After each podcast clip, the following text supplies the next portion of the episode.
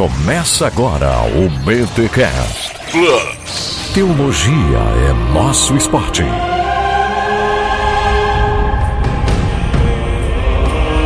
Muito bem, muito bem, muito bem. Começa mais um BTcast de número 138. Esse é um episódio Plus. Eu sou o Rodrigo Bibo e como é que pode um herege morrer com 90 anos?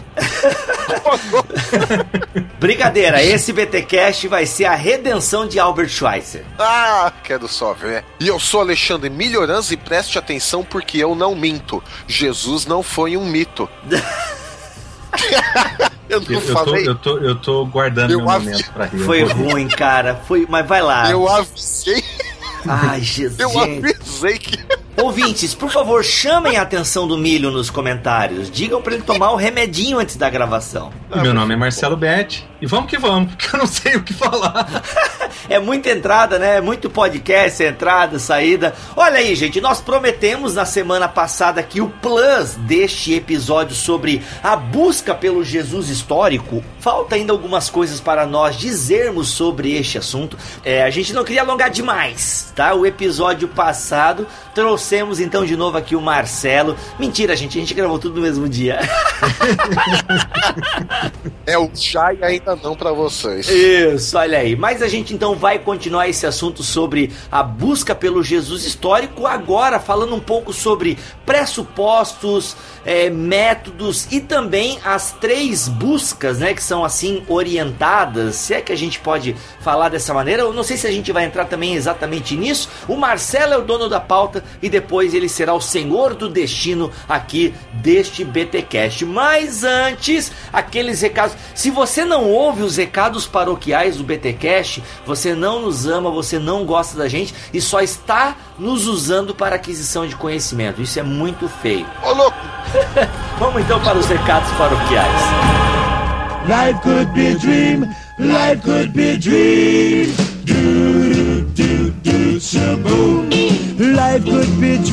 E nos recados paroquiais dessa semana, Mac, temos que dar alguns avisos importantes. O primeiro é que a BT Store está de volta, está de portas abertas. Muita gente comprou nesse período de férias aí da BT Store, graças a Deus. Sim. é, mas sabia que a gente só começaria a entregar em fevereiro. Mas agora chegou fevereiro, as encomendas já foram postadas e você pode comprar à vontade na BT Store. Mac, o que, que a gente lançou em novembro do ano passado e tem muita gente ainda que não está ciente do que está acontecendo? Olha aí, você que ainda tem uma raspinha do tacho do 13 terceiro... Cara, ninguém. É, janeiro é, é, Quem comprar em janeiro é porque nos ama, assim. Eu quero ajudar essa obra. E janeiro é tenso. Agora é fevereiro, né? Deus abençoe. Pois é, a gente tem uma opção aí, primeiro que baratíssima, né? Não, não, é tá, tá preço. Tá mais barato que um lanche no Burger King. Olha aí. E outra que a qualidade do material está excelente. É, o pessoal às vezes fica meio assim, poxa, bom e barato? Pois é, excelente e barato. que é o Apocalipse agora, Aê, da hora. Olha aí, você que não sabe, nós lançamos o Apocalipse agora em conjunto com o reverendo Leandro Lima. Na verdade, é a transcrição do BTcast 34, a mãe de todas as hemorragias, Eita o BTcast nós. sobre o milênio e virou um livraço com conteúdo espetacular, tá? E está lá à venda na BT Store. Olha aí, galera, então você comprando a cópia física do livro, você ganha a cópia digital, beleza? Apenas apenas R$ 22,00 com frete incluso para todo o território nacional. E quem já leu dá aquele testemunho, Mac. Poxa, tá muito gostoso de ler. Eu, é, eu, eu leio numa sentada, né? Para não dizer o que a pessoa disse. Olha aí.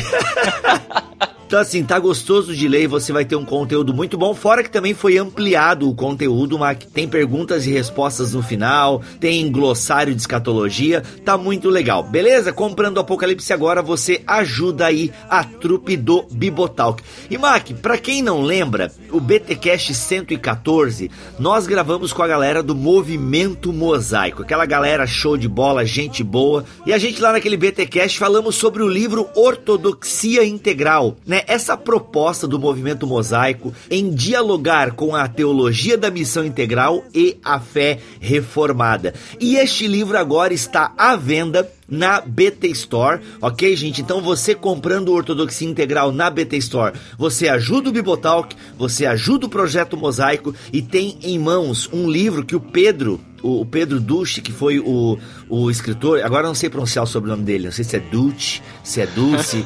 Enfim, o Pedro, cara, gente boa, ele fez um trabalho, uma pesquisa, rapaz, ele remonta a Aristóteles, pra você ter uma ideia. Uau. Então, assim, é um trabalho, um livro gostoso de ler, com profundidade acadêmica, é referendado, acho que essa é a palavra, né? Se não for, eu vou usar ela errado mesmo, né? Por pessoas, assim... Referenciado. Referenciado, é, acho que fica melhor, né? Augustus Nicodemos, Guilherme de Carvalho, o Paulo Borges Júnior, então, assim, o Paulo Júnior, né, que tá sempre lá no irmãos.com. Galera, vale a pena também você estar conferindo este material e os outros livros da BT Store, beleza? É isso. que mais, Mac? Rapidinho pra gente ir pra esse programa hemorrágico. Bom, a gente acabou de lançar aí a nossa comunidade do Bibotalk no Facebook. Olha, Olha aí. aí, aberta, aberta para todo mundo que gosta de discutir teologia de maneira Bibotalk. Isso, nós temos a fechada que é só para os mantenedores. Isso, essa tem as novidades e tal, né? Tem as que é. ficam sabendo das coisas primeiro. Se você é mantenedor e ainda não está no nosso grupo fechado no Facebook,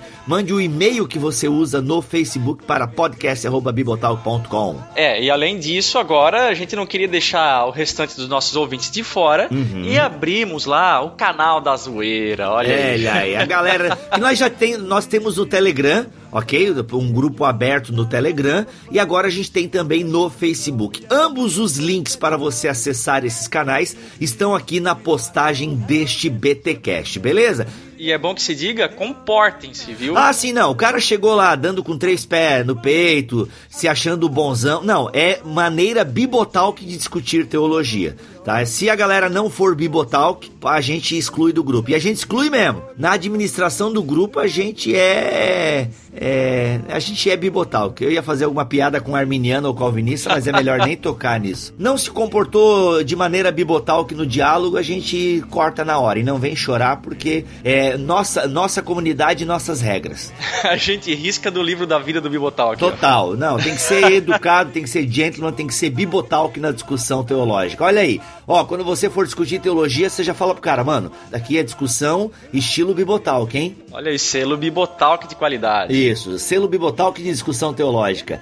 e por falar em discussão teológica, senhor Mark, mais um BTcast pesado. A gente reconhece que o BTcast tá pesado, mas cara, bem-vindo a uma aula de teologia de qualidade. Eu só tenho isso para te dizer. Não, e nem poderia ser diferente, né? O BTcast passado aí, o 137, né, começou esse assunto, mas a discussão foi tão longe que a gente resolveu aí publicar um plus para vocês com mais conteúdo ainda sobre o assunto da questão do Jesus histórico. Eu vou dizer, hein, tá? Ó, eu tava falando até no nosso grupo lá do Telegram, no nosso grupo fechado. Olha, um dos BTcasts ou sequência de BTcast mais cabeçudo que a gente já teve. Cara, é, o Marcelo Berti é monstro, é monstro. Cara, manja. Só tem, gente, aperta o play aí e passa pro seu professor de cristologia aí que ele vai falar assim, ó: "Caramba, poxa, eu devia dar isso na minha aula".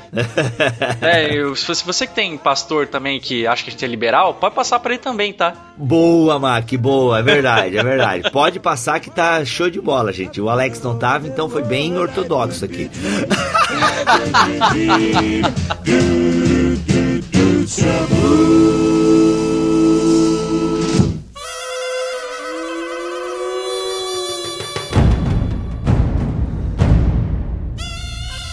Olha aí, voltamos então neste assunto. Eu tô achando bacaníssimo gravar este episódio. Eu já tinha algumas noções do Jesus histórico, mas realmente noções bem, é, bem pequenas, bem baixas. Tanto que para mim o Albert Schweitzer era um herege.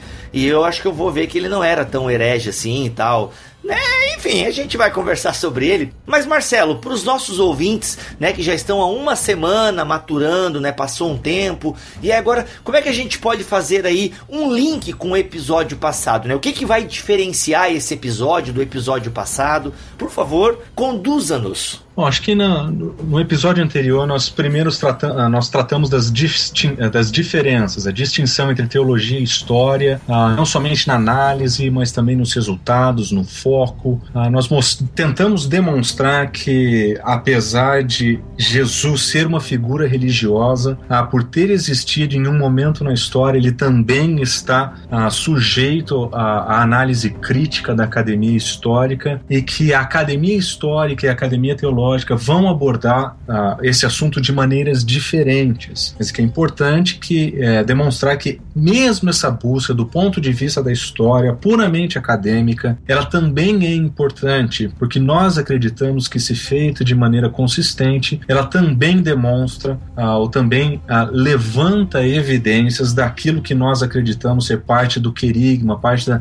da proclamação da igreja, especialmente a igreja primitiva que se torna posteriormente aquela doutrina que nós carregamos como cristãos. E mostrando essa distinção, nós trabalhamos um pouquinho com a ideia de quais são as evidências que nós temos. Porque para a teologia, aquilo que nós encontramos no Evangelho é suficiente. Nós acreditamos que, em função da Escritura ser inspirada, aquilo que ela diz uma única vez é tão portadora de autoridade e valor que nós não precisamos buscar em outro lugar. Nós temos ali tudo o que nós precisamos. Mas quando nós falamos da pesquisa histórica, nós trabalhamos com colaboração de evidência. E um evento ele tem a maior chance de ser considerado, a maior probabilidade de ser considerado como historicamente provável, aquele evento que ele é demonstrado em diferentes fontes. Por isso que é tão importante olhar para as diferentes fontes literárias que nós temos, sejam de origem judaica, que nós olhamos, sejam as de origem romanas, ou sejam aquelas que têm uh, uma pegada, né, assim, uma, uma pegada cristã, ainda que não seja cristã do modo como nós estamos acostumados a pensar sobre a, a, a, literatura cristã, mas que do ponto de vista da história, evangelhos como o de Tomé, como o de Pedro,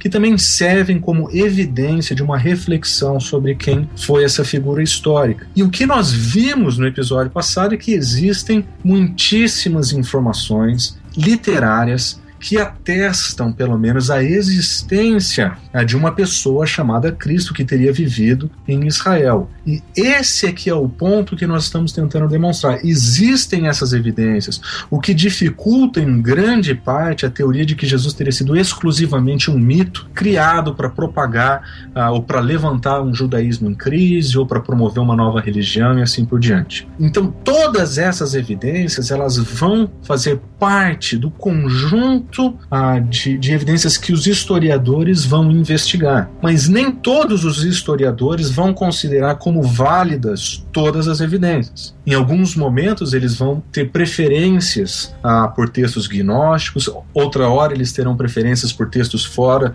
ah, da tradição cristã. E o que move o, o historiador ou pesquisador em todas essas direções são os diferentes pressupostos que ele vai usar para abordar as evidências que ele tem diante de si. Por exemplo, alguém que vai dizer que Jesus jamais existiu e que ele é um mito, ele vai ter um, um ceticismo extremo a, ao ponto de dizer que mesmo aqueles que são contrários aos cristãos, que falam contra o cristianismo, que atestam minimamente informações sobre essas, mesmo essas informações, elas não podem ser historicamente confiáveis. Ao passo que outros vão entrar com diferentes pressupostos e vão analisar a mesma evidência de um outro ponto de vista uh, e vão chegar a diferentes conclusões. E é por isso que na história da investigação do Jesus histórico nós encontramos encontramos tantas opiniões diferentes. Com pressuposto quer dizer o que num português mais claro? As motivações, a metodologia, os dois juntos? Exato. O pressuposto é, é ela é o subproduto da cosmovisão do indivíduo. Por exemplo, do, da cosmovisão cristã, nós vivemos em um universo teísta. E é teísta do ponto de vista de que não somente existe um Deus, mas esse Deus que ele transcende a todas as coisas, ele é extremamente presente, ele é imanente ao mesmo tempo. Então, do nosso ponto de vista e da nossa cosmovisão, nós pressupomos, nós temos como pressuposto que esse Deus que existe que, e, e que faz todas as outras coisas virem a existir, ele, ele pode poderosamente intervir nessa realidade de forma a demonstrar a si mesmo. Por exemplo, ele pode fazer milagres, ele pode intervir em um evento de tal forma a revelar a quem ele é. Porque o meu, a minha cosmovisão é teísta e permite essa manifestação. Já do ponto de vista de uma cosmovisão deísta, de que talvez exista uma entidade que é superior a todas essas coisas, que talvez tenha sido responsável pela origem de todas as coisas, a, a cosmovisão deísta ela assume que esse Deus pouco se importa com a manifestação histórica e grande parte ah, da, da, da primeira busca pelo Jesus histórico ela nasce dentro de uma teologia, mas dentro de debaixo de uma cosmovisão deísta. E como tal, eles ainda que entendam que, que ainda que aceitem a ideia de que existe um Deus por trás do universo, esse Deus ele não intervém de modo sobrenatural no universo. Então tudo aquilo que é relacionado a milagres, ele tem que ser excluído e retirado da pesquisa para que ela seja uma pesquisa a, a neutra, acadêmica e assim por diante. Que Já foi o caso de Rei Marus, por exemplo. Exatamente. Ele, ele era exemplo, deísta, ele cria na imortalidade da alma, se eu não me engano, mas rejeitava os milagres, né? Exatamente. Isso a, a gente está falando de quando? Século XVII, eu acho que é século, Século XVII, século XVII, XVIII, uma forte influência dessa okay. perspectiva deísta, em especial na teologia da Alemanha. Tá. Então, quando nós lemos esse primeiro movimento, nós temos que lembrar que esses, é, essas pessoas nem sempre tiveram acesso às mesmas informações que nós. Por exemplo, os manuscritos apócrifos eles foram descobertos recentemente no século passado. Eles não leram isso. Então eles não, não têm como interagir com essa informação. Então nós não podemos culpá-los por suas conclusões pelo simples fato de que eles não tinham a mesma quantidade de informação que nós temos. Nós temos o privilégio da perspectiva que eles não tiveram. Então nós temos que é, nós temos que levar essas coisas em consideração. Por um outro lado, nós temos que lembrar que eles estão debaixo de uma cosmovisão deísta e que entende o universo de um modo diferente. Mais recentemente, a cosmovisão ela tem um novo uma nova mudança. Ela deixa de ser deísta e ela se torna ateísta ou ateia. E essa cosmovisão não apenas diz que não existe um Deus, mas qualquer coisa relacionada a ele não pode fazer parte da realidade. Aquilo que aqueles que descrevem a divindade ou aquilo que a, a, religiosos usariam para descrever a, realidade, a, a divindade, ela nada mais é do que uma reflexão religiosa que não tem contato, não tem ligação com a história, não tem ligação com a realidade. Ela existe apenas no coletivo imaginário, ela existe apenas ah, no, no, nos cultos religiosos, mas ela não faz parte da realidade, porque a, a cosmovisão ateia ela não permite a presença ou existência ou intervenção de uma entidade que esteja além do tempo e da matéria. Então, considerando todas essas coisas, nós vamos perceber que, mesmo tendo em mãos me o mesmo grupo de evidências, os historiadores, os pesquisadores, eles vão abordar o texto de maneiras extremamente diferentes, porque eles têm cosmovisões diferentes e, derivados desses, dessa cosmovisão que tem, eles têm pressupostos fundamentais que vão dirigir o modo como eles tratam ou, ou como eles analisam as evidências. Quero um documento que me me prove essa sandice que o senhor está me dizendo. Quem? Hã? Hã? Nota zero, professor. Porque cada um também é filho do seu tempo, né? Ali Sim. a gente está falando da, da primeira busca aí, né? A gente pode até. A gente pode oficialmente dizer que essa busca do Jesus histórico começou com o Rei Maros, né? Embora me parece tenha havido umas poucas tentativas, né? Mas me parece que quem inaugura mesmo oficialmente é o Rei Maros ali, século final do 17, comecinho do 18. Mas ali a gente estava vivendo um outro momento filosófico, né? Né? Ah, tinha toda a questão também do iluminismo e tal, né? Então a, os pressupostos filosóficos também foram mudando, né? Até Exatamente. caminhar nisso que você falou aí nesses últimos tempos para o ateísmo, né? Isso. Então a gente olha para o mesmo material, Isso. mas com outras lentes, né? Não temos como fugir, cada um é filho do seu tempo, né? Exato. E uma, uma coisa que é interessante é que essas diferentes cosmovisões elas produziram diferentes pressupostos relacionados à filosofia histórica com que cada um vai investigar essas evidências. Por exemplo, é comum, especialmente nos dias de hoje, pensar que história e teologia elas não se misturam, elas são disciplinas distintas e elas têm que se manter distintas. A história não fala da divindade, a história não fala da manifestação da divindade, não existe intervenção da divindade no tempo e na história. Ou seja, quando nós falamos de um Jesus histórico que nós vamos voltar tendo como pressuposto, o pressuposto a distinção entre história e teologia, dificilmente a pessoa vai analisar as informações disponíveis e vai dizer que Jesus era o Messias porque ele não acredita na intervenção divina, ele não acredita na manifestação do divino. E esse tipo de pressuposto coordena grande parte ah, da pesquisa do Jesus histórico. Título de ilustração disso que eu acabei de mencionar, tem um debate muito interessante entre, entre o Bart Ehrman e o Michael Licona, que é um, tem o um nome em inglês é Can Historians Prove the Resurrection of Jesus? Uh, podem os historiadores uh, demonstrar ou provar a ressurreição de Cristo? E eles estão entrando em um, em um debate no qual eles estão querendo olhar para as evidências que eles têm a respeito da morte de Jesus e se eles conseguem apresentar como historiadores, uh, demonstrar que a, que a ressurreição de Cristo realmente aconteceu.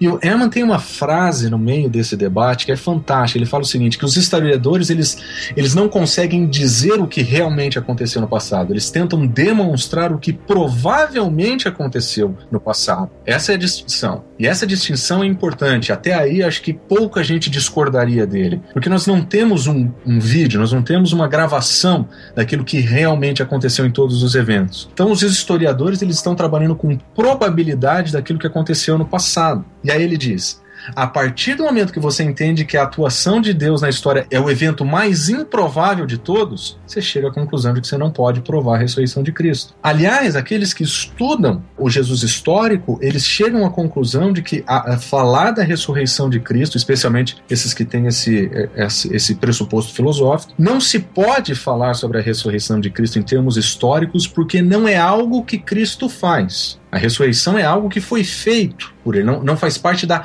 da, das atividades de Jesus. E, por consequente, ela tem que estar fora da investigação daquilo que Jesus Cristo fez e falou. Então, Olha se... aí, Marco, como método é importante, né? Exatamente. Então, o método, a, a, cosmovisão que você adota, os pressupostos que você usa, quando você investiga as mesmas evidências, em grande parte aquelas que nós mencionamos no programa anterior, elas fazem toda a diferença no modo como você vai uh, chegar às suas conclusões. Se o nosso ouvinte quiser, a título de, de, ilustra, de, de curiosidade, procurar alguma coisa sobre método e como que isso funciona, especialmente ligado à teologia, escrevi um artiguinho chamado uh, Como Chegar a uma Conclusão Teológica e eu tento demonstrar como que evidência, pressuposto e método funcionam uh, na hora de você chegar a uma conclusão. Olha aí, link no post. E então, quando nós pensamos uh, nesses, na, na, metodologia que alguém vai que uma pessoa vai usar para responder ou para falar sobre a historicidade de Jesus, faz toda a diferença se ele acredita se a história e teologia são disciplinas completamente separadas da qual a divindade não pode fazer parte. Então, a gente tem que entender que existem diferentes respostas para os diferentes dilemas, mas existem preferências pessoais, existem pressupostos filosóficos uh, que levam em diferentes uh, direções. Prova disso seria que na busca do Jesus histórico nós temos aí essas três buscas, né? A primeira, a segunda e a terceira? Tem várias coisas que acontecem nas distinções, mas sem dúvida esses pressupostos fazem parte. Existem a, a, a distinção entre a primeira e a segunda busca não é tão gritante quanto a segunda e a terceira. E a razão de que a terceira é tão, é, é, é tão gritante é porque nós tivemos o surgimento de novas evidências. Então, terceira busca lida melhor com os manuscritos de Nag Hammadi, os, os, os, textos gnósticos encontrados, com os manuscritos de Qumran, que são informações não disponíveis anteriormente. Então, é impossível que eles tivessem lidado academicamente com informações que eles não tiveram condições uh, de analisar. Então, existem várias coisas acontecendo nesse, nesse caminho, né, entre esse debate. Mas, sem dúvida nenhuma, a filosofia histórica que a pessoa, que, que o, o, o acadêmico, o historiador vai usar para investigar as evidências, vai ajudá-lo a determinar quais são as evidências que ele usa ou deixa de usar e vai determinar quais são os limites e os alcances da sua própria pesquisa. Um documento que me prove essa sandice que o senhor está me dizendo. Quem? Hã? Hã? Nota zero, professor. E Marcelo, diz pra gente, nessa nesse emaranhado de tentativas de busca do Jesus histórico, você já nos deu, né, um uma parte né, de, de um pressuposto, né, e, e como isso funciona com relação a um teólogo que quer se ocupar de, de procurar, de pesquisar mais sobre Jesus histórico. Existem outros pontos de vista que, que podem ajudar, ou mesmo até se chocar. Tem algum ponto de vista que nós, como cristãos evangélicos, podemos seguir nessa tentativa de busca do Jesus histórico? Como é que isso se relaciona conosco também? Afeta a nossa fé? Não afeta? Qual é o nível de criticismo onde a gente vai? Vai acabar chegando, ou até mesmo como sair disso tudo, né? Para como a gente uhum. não falou no, no, no, programa anterior, para gente, alguns não perderem a fé, ou então uhum. não se enfraquecerem, como é que a gente sai disso tudo? Existe alguma coisa que nos ajuda, algum pressuposto que nos ajuda? É, é, excelente, excelente, excelente pergunta. Uma das coisas que a gente talvez possa pensar, imagine um espectro do qual de um lado estariam aqueles que vão dizer o seguinte seguinte: história e teologia, e teologia não se misturam de modo nenhum, e na outra ponta do espectro, aqueles que dizem que história e teologia são a mesma coisa. Então, imagine que entre essas duas opções existem opções menores e visões diferentes que vão se mesclando, que fazem parte dessas, dessas opções de visão de mundo. Então, quando nós pensamos especificamente na pesquisa do Jesus histórico, entre essas duas opções, a história e a teologia não se misturam, história e teologia são a mesma coisa do outro lado, nós vamos encontrar pessoas que vão dizer o seguinte: história e teologia elas são distintas, elas precisam estar separadas, mas elas podem atestar realidades semelhantes. Então, por exemplo, um historiador, quando ele entra para analisar os evangelhos, por exemplo, ele tem que estar aberto para alguma porção ah, de, de realidade, mesmo quando a teologia está em evidência. Ele não consegue colocar as duas coisas juntas ao mesmo tempo, história e teologia não são a mesma coisa, mas ele entende que existe historicidade na reflexão teológica. Por exemplo, quando alguém olha para o início da igreja cristã, para os textos da igreja primitiva, eles vão dizer: ainda que nós não, não possamos demonstrar historicamente a figura por trás do escrito, nós podemos dizer que eles acreditavam em A, B, C e assim por diante. São matérias okay. distintas, mas elas atestam realidades semelhantes e elas podem ser usadas como evidência. Um exemplo no Jesus histórico a respeito disso é no livro a Evangelhos Perdidos, publicado em português por Bart Ehrman, no qual ele vai demonstrar como que o evangelho de Pedro ajuda a entender a pessoa de Cristo. Ele conta sobre o aparecimento desse texto, de como que ele foi usado e tal.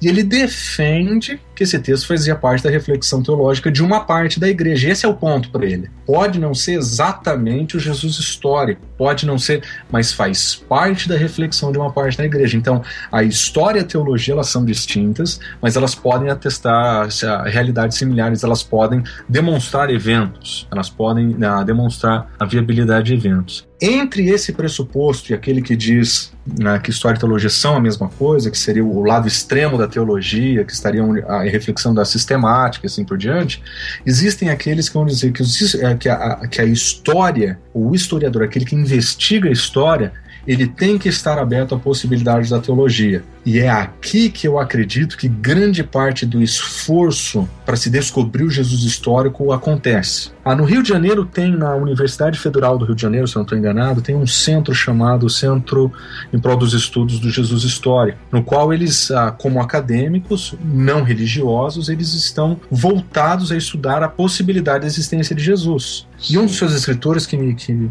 por um momento eu esqueci o nome, se eu lembrar eu falo, ele diz o seguinte, ah, que Jesus, né, quando eles estudam a história de Jesus, ele não, não, não é necessariamente aquele que manifesta a intervenção de Deus na história, mas é aquele que atesta a possibilidade de uma intervenção iminente de Deus na história. Ele acredita que Jesus, como profeta que ele foi, ele está sempre aberto à possibilidade da intervenção divina, mesmo que ele negue que Jesus tenha sido ele mesmo a manifestação da intervenção divina. Ou seja, como historiador, ele acredita que Jesus de fato falou coisas que nós lemos nos evangelhos que atestam essa expectativa que ele tinha da manifestação do reino para agora. Então, a questão esse... é como a igreja interpretou isso, né? Uhum. E como esses Exatamente. teólogos, historiadores interpretam, né? Exatamente. Ah, o reino, tá? Jesus pregava uma sociedade mais moralmente justa para essa terra e tudo mais, e não alguma coisa é, especialmente transcendente, né? Exato. Então, são historiadores, eles investigam as mesmas evidências, mas eles estão abertos para a possibilidade da teologia. E eu acho que é aqui que é, é, é, nesse, é nesse modo de pesquisa, com esse pressuposto, que nós encontramos o campo mais fértil para a pesquisa uh, do Jesus histórico. Por exemplo, o próprio Bart Ehrman, quando ele escreve o livro uh, Jesus, uh, o, o, Profeta Apocalíptico do Novo Milênio, que é eu não sei se esse livro foi traduzido em português, ou Jesus, será que Jesus existiu? Um outro livro que ele publicou recentemente. Esse tem, eu acho. Esse foi publicado? É, acho que sim. Eu sei que o mais famoso é como Jesus se tornou Deus e os Isso. evangelhos, coisa, mas eu acho que ele ficou tão modinha que deve ter tudo aí. Vou até pesquisar. É, pode ser, pode ser. então, ele vai. Modinha. São, ele mesmo, apesar de ser um cristão, um anticristão, ele vai estar aberto para a possibilidade da teologia e, evidentemente, ele vai preferenciar a teologia que não faz parte daquilo que ele chama de ortodoxia ou proto-ortodoxia, aquela, aquela ortodoxia que vem antes de 325. Ele certamente vai optar por diferentes rodas, mas mesmo ele é capaz de fazer teologia. E é nesse modo, de, é, é com esse pressuposto em mente, que grande parte dos evangélicos fazem a investigação do Jesus histórico. Um excelente exemplo que serviria como livro de entrada aí, como proposta de entrada na pesquisa do Jesus histórico é um autor chamado Gary Habermas. Ele tem vários livros ele tem um sobre o Jesus histórico, no qual ele apresenta todas as evidências e análise, mas tem um que eu acho interessantíssimo, que chama The Risen Christ and the Future Hope, é, é o Cristo ressurreto e a, e a, esperança futura. E ele defende uma teoria que eu, eu estou traduzindo como a teoria do mínimo irredutível. Quais são os fatos históricos que alguém é capaz de provar do ponto de vista da história a respeito de Jesus Cristo? E ele pega esse mínimo irredutível, ele transforma em 12 afirmações históricas. E a partir dessas 12 afirmações históricas, ele constrói a sua teologia. Então, eu acho que esse é um tipo legítimo de pesquisa, no qual o autor está aberto à pesquisa a, a, acadêmica e, e, e, é, e, como um historiador, ao mesmo tempo que ele não abre mão do aspecto teológico da pesquisa, mas ele não faz da teologia a base ou critério da investigação da história, mas ele usa a história, ele usa os critérios da história e com o mínimo que ele consegue tirar dessa investigação histórica, ele constrói então uma teologia que ele está chamando essa teologia do mínimo irredutível. Quero um documento que me prove essa sandice que o senhor está me dizendo. Tem? Hã? Hã? Nota zero pro senhor.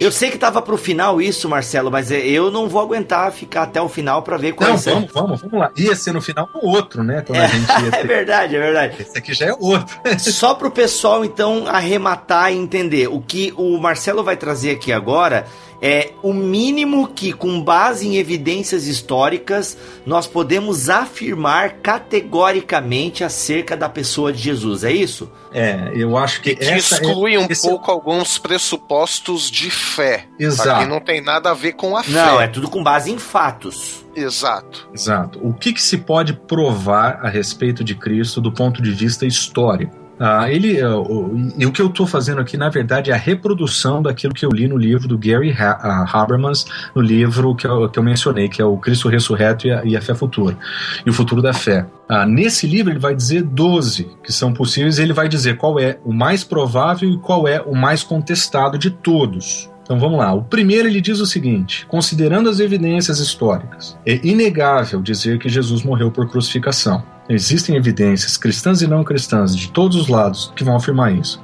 Se os evangelhos são apócrifos ou não, eles dizem Jesus morre e ele morre crucificado. Esse é um elemento que é difícil de negar. O segundo elemento que ele usa é que ele foi enterrado. Ele não foi deixado exposto, como teria sido se ele fosse é, exclusivamente um, um, ladrão. Na verdade, ele foi enterrado. As causas de como ele foi enterrado, o modo, o lugar, tudo isso pode ser debatido. Mas o fato de que ele foi enterrado parece ter sido clarificado pelas evidências também.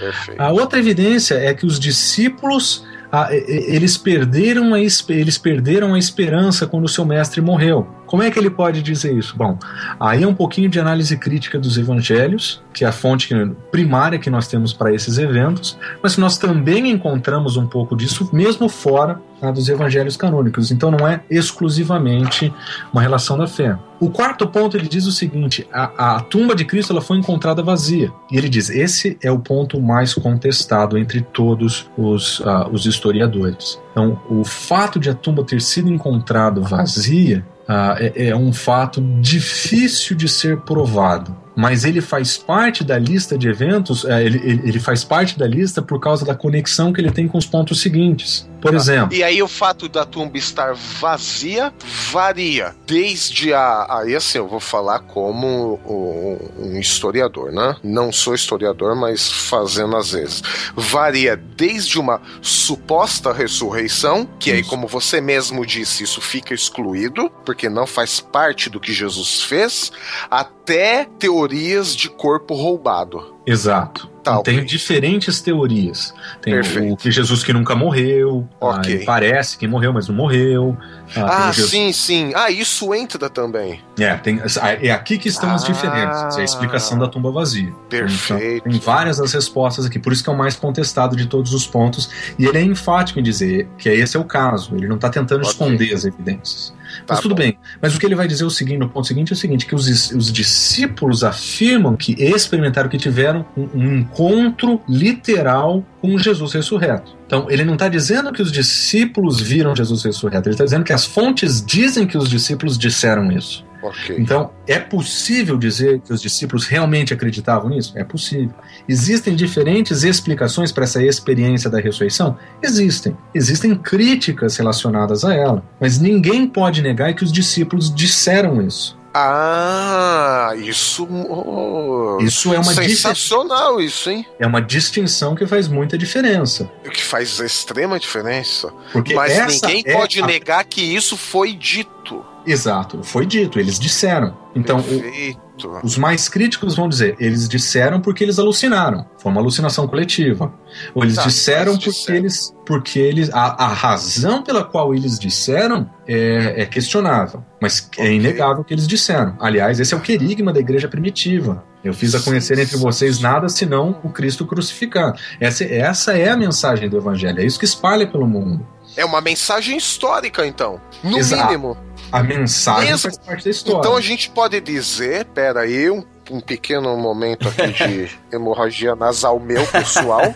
Então, pera. Se recompõe. Isso, nós podemos dizer que. Vamos extrapolar agora, hein? Extrapolando. Momento tudo. parte irmã, vai. É, mesmo que nós eliminemos todo o conteúdo da fé do querigma, ele hum. permanece histórico. É, se você disser que ele faz parte da pregação da igreja daquele período, sim. Não, é, isso para mim já é sensacional. Sem dúvida. Eles disseram isso e é inegável. Se é verdade, é outro ponto. Exatamente. Não, então, é verdade, mas é percebe é que há um lastro, tudo bem, mas há um lastro histórico uhum. no querigma da igreja Exato. primitiva. Exato. Isso é, isso é um ponto de, de, de contato extraordinário. Por exemplo, uma das críticas que algumas pessoas usam sobre as fontes, as fontes não cristãs a respeito de Cristo, é que, em última análise, a, a fonte primária delas são os próprios cristãos. Por exemplo, no diálogo que, que Plínio tem com os cristãos, o que Plínio relata é o que ele ouviu.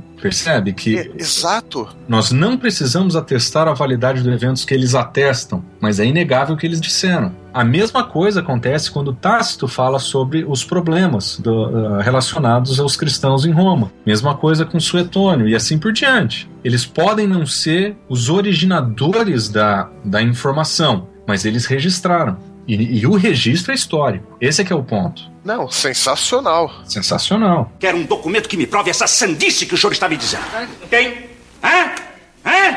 Nota zero pro senhor. Outro ponto, que é o ponto 6 que ele vai dar, é que os discípulos que eram uh, pessoas que estavam duvidosas, que estavam desesperadas, que tinham perdido a esperança, se tornaram corajosos proclamadores de Jesus Cristo. Pedro se levanta em Jerusalém, 50 dias depois da crucificação, e fala: ah, Jesus foi ressurreto. Qualquer judeu poderia falar: ah, mentira. Eu fui lá no, na, na tumba dele, ele estava lá. Olha aí.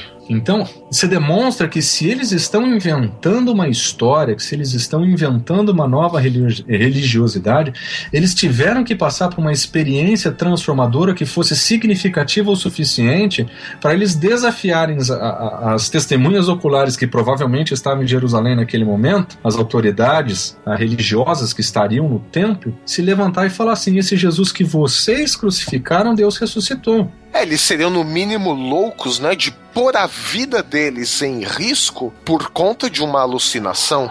Exatamente. Mas se eles são loucos, eles não entendem o perigo. Esse é o ponto, não é isso? Então, se eles são loucos, eles não entendem o perigo. O problema é que nós não temos a evidência contrária que demonstre a sua loucura. Por exemplo, quando alguém diz não, a loucura é uma hipótese, é, é, é possível, nós podemos usar como uma possibilidade Sim. histórica. Sim. Tudo bem. Qual é a evidência que você tem dessa loucura? Por exemplo, não seria ah, lógico pensar que o Talmud, que, que trouxe a reflexão dos judeus dos primeiros dois séculos, não teria nenhuma palavra para falar sobre essa loucura, sobre esses seguidores? Verdade, cara. Porque assim, ó, eu até já ouvi argumentos não desenvolvidos, né? Mas assim, só o cara citando. Ah, porque se você for conversar com um judeu acerca da ressurreição de Cristo, ele vai desmontar todos esses argumentos aí que os cristãos colocam de que a tumba estava vazia, de que não sei o quê. Exato. Não, porque se tu vai conversar com um judeu, tu vai ver que eles têm um monte de argumento. O cara não cita os argumentos, né? Porque o objetivo do vídeo dele também não era esse. Mas eu até ia colocar aqui agora no Google, né? Como os judeus desmascaram a ressurreição.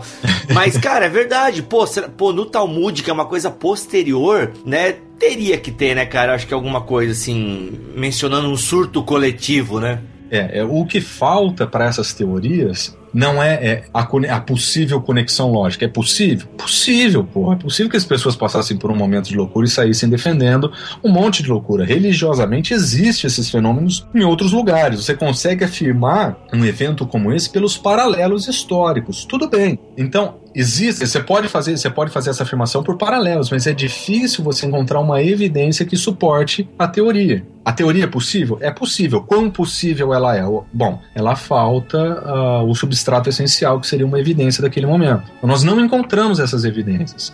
Então, quando nós falamos que o ponto 6 aqui de, dele é que os discípulos se tornam, que, que eram pessoas que eram duvidosas, e tornam encorajosos proclamadores dessa mensagem de Jesus Cristo, é inegável que eles fizeram isso. As razões pelas quais eles fizeram podem ser duvidosas, mas é inegável que eles fizeram. E o ponto 7 é interessante: eles usaram a ressurreição como parte central da mensagem.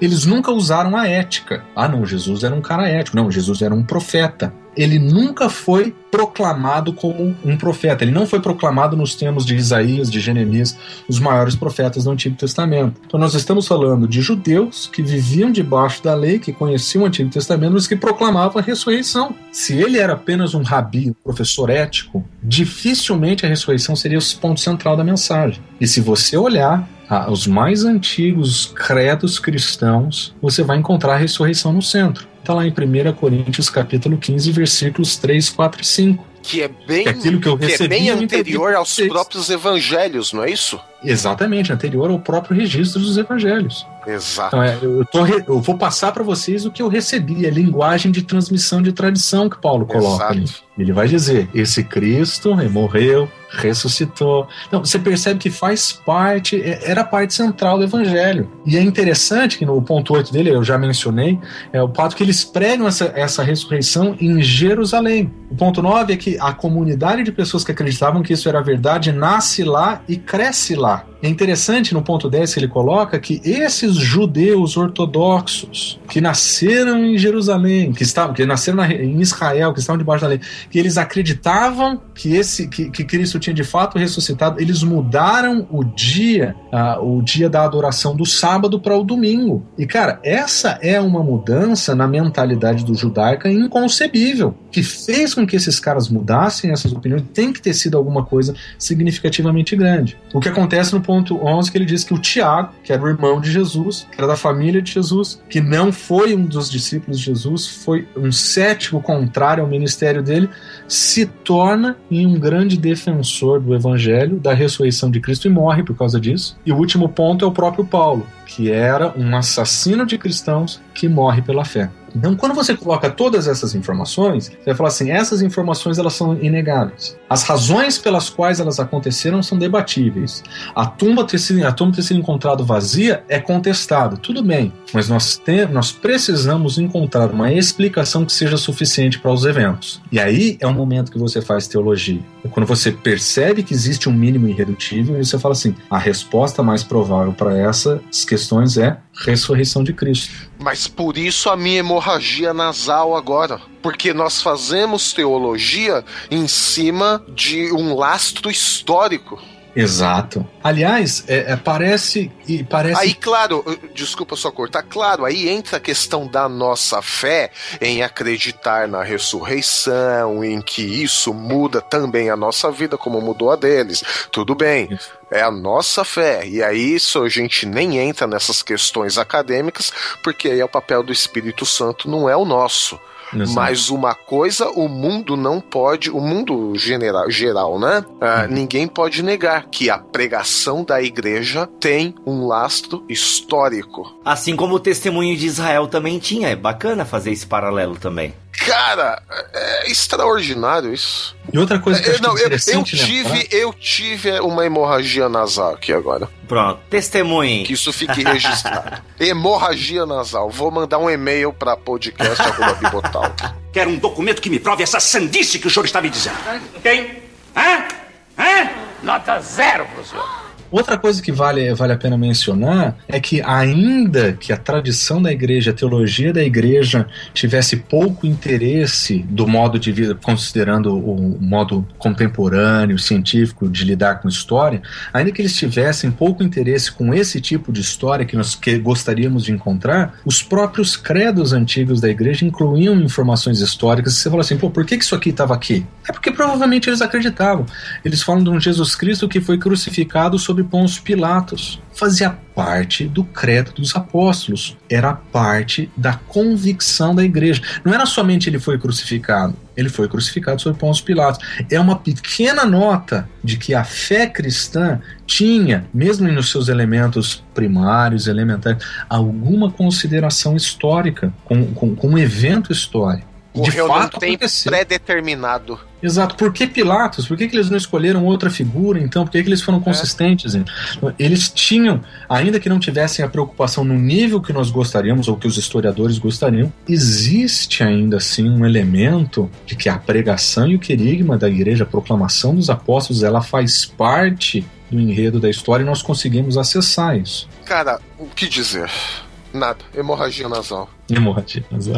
Tá, eu, eu perdi nas contas, tá? Quantas evidências aí? Já foram umas oito, não foi? Foram doze. Já foi as doze? Foram as doze. Foram as doze. Meu Deus, onde é, que, onde é que eu fiquei depois das oito? Você provavelmente foi Você ficou Nacional. embasbacado, cara. Ai, Deus do céu. É que eu tive a hemorragia nasal, mas conservei um pouco da razão também para continuar acompanhando. É, né? Eu fiquei aí. Qual é o nome do autor que tu citaste, Marcelo? Gary, Gary Habermas. O oh, Habermas é nome de filósofo famoso, não é? É. Emílio, e as tuas cinco estão dentro dessas doze ou tu ainda poderia completar com algumas outras coisas? O que eu vi também, outros chegam a um consenso de dizer que Jesus viveu na Galileia na primeira metade do século I e que era filho de um carpinteiro e tinha provavelmente outros irmãos. Isso é Wikipedia, né? Não. É, é Wikipedia. e o segundo ponto é, provavelmente foi um dos discípulos de João Batista, que o batizou. Eu tenho aqui, realiz... Não, esteve uma vez em Jerusalém. Isso. Ah, teve a mensagem apocalíptica. Ei, vocês falaram mal do Wikipedia ali antes, eu não sei se foi off-topic ou durante mesmo a gravação para valer, mas tem coisa que é legal no Wikipedia, gente. Não dá para jogar tudo fora. Então, eu não tirei do. A não ser que na minha pesquisa o blog citou, falou do Wikipedia e não, falou que é o Wikipedia. É, ah, pode ser, pode ser, porque. Ou... Olha lá o Ctrl C, Ctrl V. É a essência da academia. você contra ver. Não, mas falando sério, ó. Como é que você diz alguma coisa que seja extremamente importante e muito bem dita? Você copia de alguém. A, ou às vezes só com as suas palavras, né? Ah, só que com aquela base forte, né? Ou fortemente embasado, como a gente coloca para justificar, né? Ah, aqui, ó, mas o Wikipedia, tu vai olhar as notas de rodapé no arquivo, so, no, no texto sobre Jesus histórico. E, cara, eu li todo o artigo sobre o Jesus histórico no Wikipedia. Achei bacana, viu? Ó, eu li também textos do Nicodemos, li, li uma, uma, disserta, uma monografia e, cara, não vi nada de, de estranho, assim. Claro que é um artigo bem curto, mas eu achei bacana e cita altas fontes, cara. Cita o James, é, o, o Dan, cita o Bart, Bart Ehrman, cita... É, o Dan é, na minha opinião, das pessoas que trabalham nesse, nessa, nessa pegada do, de uma história que é aberta à teologia, o James Dunn é, na minha opinião, que faz o melhor trabalho. Isso não significa que eu concordo com as conclusões que ele apresenta, tá? Mas o livro dele, Jesus Remembered, é um livro fantástico. Ó, é a primeira fonte do Wikipedia aí, ó, fala mal. Mas enfim. Não, mas esse livro, se não tivesse, é, é porque alguém teria. tá certo cometeu uma, uma falta grave. Olha aí. Mas, Milho, volta lá então pro seu pro blog aí do Wikipedia, vai lá.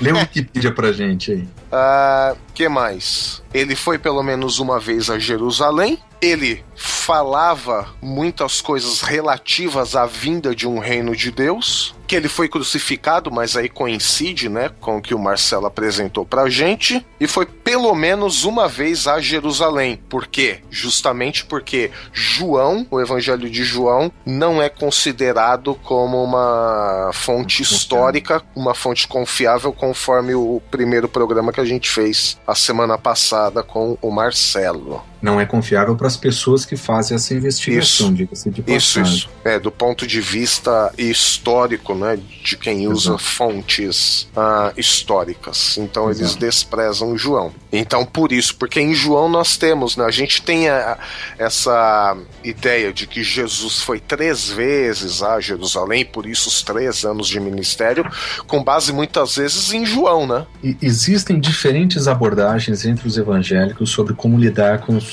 como lidar com as evidências uh, encontradas nos evangelhos. Então, a mais tradicional, comum, chama harmonização, na qual se considera tudo válido ao mesmo tempo e você tenta colocar em ordem tanto quanto você pode. Então, existem diferentes abordagens nesse sentido, uh, que vão, ao invés de colocar os eventos como paralelos, eventualmente, eles colocam eventos como sendo distintos tradicionalmente coloca-se um evento ah, de Jesus entrando no templo e dando chicotada nas pessoas no começo do seu ministério, como em João, e depois eles colocam no final de novo, como nos evangelhos ah, sinóticos colocam que o evento teria sido antecedente à crucificação dele. Esse é um tipo de abordagem. Um outro tipo de abordagem é a abordagem sinóptica, que coloca os textos em paralelo, que ao invés de tentar dar uma ordem cronológica para os eventos, tenta colocar uma ordem de, de como é que nós conseguimos, é, como é que nós ah, chegamos no lugar onde nós estamos com esses textos, né? Quem que usou quem, assim por diante. Então, do ponto de vista da harmonia, é assim que ele vai funcionar. Do ponto de vista da, da, da análise sinótica, por exemplo,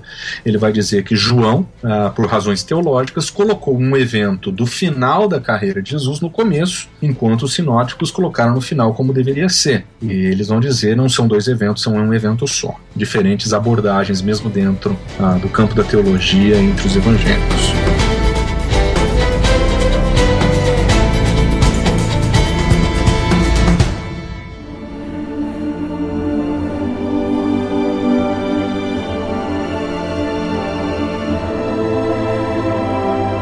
Dar continuidade aqui na busca pelo Jesus histórico, é, se fala pelo menos em três buscas, né? Ou três períodos na história da teologia ou na história da cristologia, será que eu, posso, será que eu poderia colocar assim? Mas três períodos onde se fez esse olhar na busca pelo Jesus histórico. Marcelo, em off-topic aqui tu me falava que alguns dizem até que são quatro períodos, né? Que inclusive o período é do período não busca, né? De não busca pelo Jesus histórico. Mas a gente vai falar. Esse esse primeiro período aí, tradicionalmente se coloca né, e ganha notoriedade com o teólogo alemão Albert Schweitzer, certo? Que, digamos assim, nesse período, no século XIX, ele é um cara que foi atrás, ele queria ver o Jesus histórico, escreve um livrão E ele meio que chega no final do livro e não consegue achar evidências desse Jesus histórico, não é mais ou menos isso que dizem sobre ele? Bem por aí. Ele, o livro dele está publicado em português, chama Busca pelo Jesus Histórico. E o que na verdade ele faz, e que é uma mudança no modo de se lidar com a pesquisa do Jesus histórico, é que ele olha para trás, para todo mundo que veio antes dele. E ele vai falando assim: olha, tá todo mundo errado. Mas ele termina o livro dizendo, mas eu também não sei como é que é. Excelente.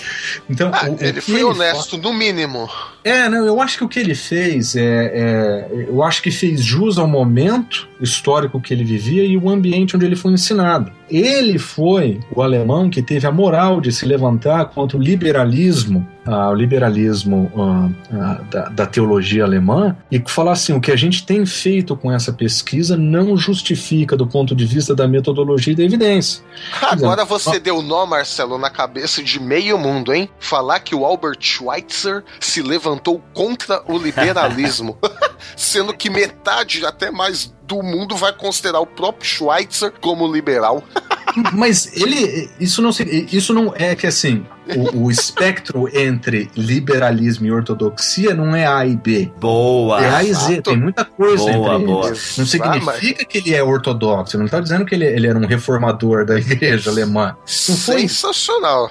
Mas ele não é, uh, ele não é, de forma nenhuma, um, um ortodoxo reformado protestante. Mas ele é o cara que encerra a primeira busca por dizer o seguinte: o que vocês fizeram até aqui não responde ao, ao que nós encontramos encontramos no texto. Porque o que aconteceu é que a, a, a primeira busca, esse primeiro momento, da, essa primeira busca pelo Jesus histórico, ela nasce num momento ah, de, de quase que de, de, de, de pressão religiosa. O primeiro nome que nós costumamos colocar aqui como o protagonista, o primeiro, o cara que inicia essa pesquisa, é um cara com o nome Herman. Aí você me ajuda aí como é que fala esse nome, rapaz. Reimários. Reimaros. É, como é que Herman você fala? Reimaros. Vai, Reimaros. Eu falaria Reimados. É Reimaros. O Rei Magos. É, é Herman Reimaros. E ele escreve, na verdade, ele escreve um dos mais importantes tratados dessa busca por um Jesus da história que não é o Cristo da fé, mas ele nunca publica o seu, os seus achados. Provavelmente por medo de repressão e coisas do tipo, ou talvez por falta de tempo, a gente não tem certeza, mas ele nunca publica. Quem publica os seus escritos é um dos seus seguidores chamados Gotthold Lessing. Outro nome para vocês aprenderem como é que diz, sem ser o modo como eu disse. e é ele que traz a distinção, é ele que cria essa expressão, o Jesus da história e o Cristo da fé. É ele que cria essa distinção. Mas ele é o responsável pela publicação do material do Rei Maros e, e é ele que coloca o tom da pesquisa, provavelmente influenciado pelo seu próprio pelo, pelo próprio Rei Marius e provavelmente pelas suas próprias pesquisas depois, evidentemente. Mas é ele que inicia essa distinção. Até então, na história da teologia, não existia distinção entre o Jesus da história e o Cristo da fé. Aliás, é, é, não fazia sentido falar sobre o Jesus da história sem falar sobre o Cristo da fé, porque eles eram a mesma pessoa. Mas a primeira busca pelo Jesus histórico, ela apresenta essa primeira é, é a fragmentação desse processo. Existe é o... um Cristo da história, mas ele não é o Cristo proclamado pela igreja. É o rei Maros que vai falar que os apóstolos deturparam as palavras de Jesus, que ele chega à conclusão que Jesus foi tipo um revolucionário judeu, que Jesus mandou os apóstolos anunciar o reino dos céus, mas os apóstolos acabaram anunciando Jesus. Ah, você já foi além de mim, eu nunca li. é. posso responder. Então, porque o, o que eu vi, a, a grosso modo, do rei Maros é isso, né? Jesus fala: anunciem o reino de Deus. Jesus nunca disse me anunciem. Isso o Rei Matos ah, falando, tá? Entendi. E aí, o que, o que os apóstolos fazem? Ao invés de pregar o reino de Deus, passam a pregar Jesus. E aí Schweitzer, depois, séculos depois, vai falar: o proclamador se torna o proclamado. Né? Hum. E aí o Reimados também ele coloca na pesquisa dele um negócio, e, e não é por isso que ele até ficou meio com medo, né? Porque, na verdade, Jesus era um revolucionário político, morreu na cruz, não ressuscitou. Os discípulos, uh, eles acabaram escondendo o corpo de Jesus, esperaram 50 dias pela reclamação do corpo e só não encontraram porque a organização da sociedade romana e judaica daquela época não era lá essas coisas, né? Então nunca encontraram, né? Só que aí os discípulos tinham que dar conta agora da mensagem, né? E aí começaram a pregar um reino de Deus mais espiritual. E aí começam os problemas, né? Porque Jesus não vem, Jesus não volta, o tempo passa e aí começam os problemas ali com Paulo, porque a parousia demorou. E aí uhum. Paulo tem que dar conta disso para os Tessalonicenses que o uhum. povo começou a morrer, não tinha ressurreição, Jesus não volta. Tem também a carta de segunda Pedro, se eu não me engano, que vai tentar dar uma segurada na barra da igreja, que já começou a ter dificuldades de crer no retorno de Jesus. E aí Pedro tem aquele versículo, né? Um dia como mil anos, né? Uhum. Pra dar aquela aliviada na igreja, falou, galera, um dia mil anos, então pode ser que, né? E aí João também, com o Apocalipse. A mensagem de Apocalipse, a grosso grosso modo, qual que é? Jesus estava demorando para voltar, a igreja daqueles dias começou a se adequar muito aos padrões daquela época, ao sistema de pensamento do mundo, e João tem que começar a escrever um monte de carta para as igrejas. Falou, galera, Jesus está demorando? Tá mas, e a, a situação pra gente vai ficar cada vez pior, mas vamos permanecer firmes. E aí Reimados interpreta isso, né? Falou, ó, uhum. não teve jeito. E aí eles começaram a proclamar, uh, ao invés desse reino que nunca chegava, começaram a proclamar o próprio Jesus, né? Então essa, grosso modo, pelo que eu li muito por cima de Reimados, né? eu não baixei o, o livro do Reimados, não sei nem onde encontrar esse livro do Reimados. Chama Fragmentos o livro dele. Eu tenho, mas. E você li. só acha em partes na internet, né?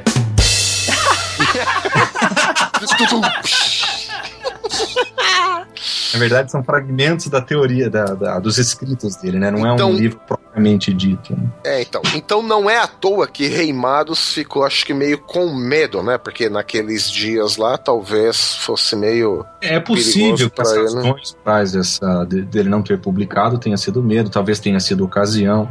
Mas seja como for, é ele que inicia essa proposta e é o seu discípulo, tá, o chamado Lessing. É, a gente precisaria de alguém que sabe realmente alemão para dizer como é que diz esse nome. Mas é ele que cria a distinção. E essa é a distinção que inicia então a busca do Jesus histórico. É quando, quando você tira o Cristo da fé da jogada, você está querendo, você volta para as evidências agora para procurar não a doutrina de Cristo, mas o evento por trás da doutrina de Cristo. Quero um documento que me prove essa sandice que o senhor está me dizendo. Quem? Hã? Hã? Nota zero pro senhor. A gente está tudo na primeira busca ainda, né? Eu, eu tô dentro. Exatamente. Então, por exemplo, Strauss. Isso, é primeira busca. É, o Strauss é outro cara que está na primeira busca. E ele é um cara que ele fala assim: não é que Jesus não existiu, mas o Jesus que existiu não realiza milagres, não é uma pessoa divina e, e, é basicamente é a concretização de uma, de uma cosmovisão uh, deísta uh, quando analisada ah, os evangelhos. Jesus pode ter existido, mas ele não é quem a igreja diz que ele é. Ele, não, ele, pro, ele certamente não realizou milagres. Isso não existe. Esse é, esse é o efeito do deísmo na teologia. E é por isso que a gente fala que, embora hoje a, a, a ideia do Jesus histórico esteja na mão dos historiadores, historicamente a, a busca estava entre os teólogos. Ela nasceu entre os teólogos. O mais o Albert Schweitzer ele vai meio que contra essa ideia do Strauss, né? Não é o que tu falou anteriormente. Ele falou, pessoal, também não é bem isso aí. Também não é assim. O argumento dele vai além disso e vai dizer o seguinte: que é difícil estabelecer através das fontes que nós temos exatamente o que aconteceu,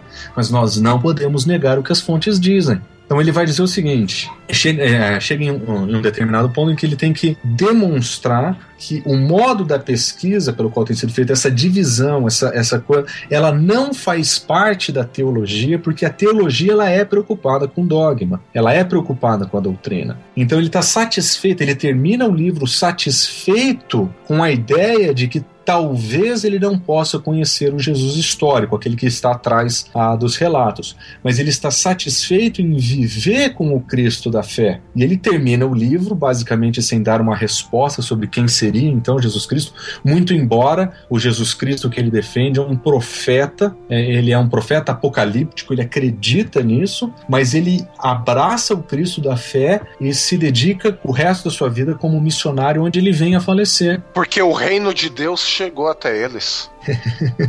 oh, oh! Então, Nosso ele... irmão Schweitzer está redimido. Tá aí, ó. É. Show de bola.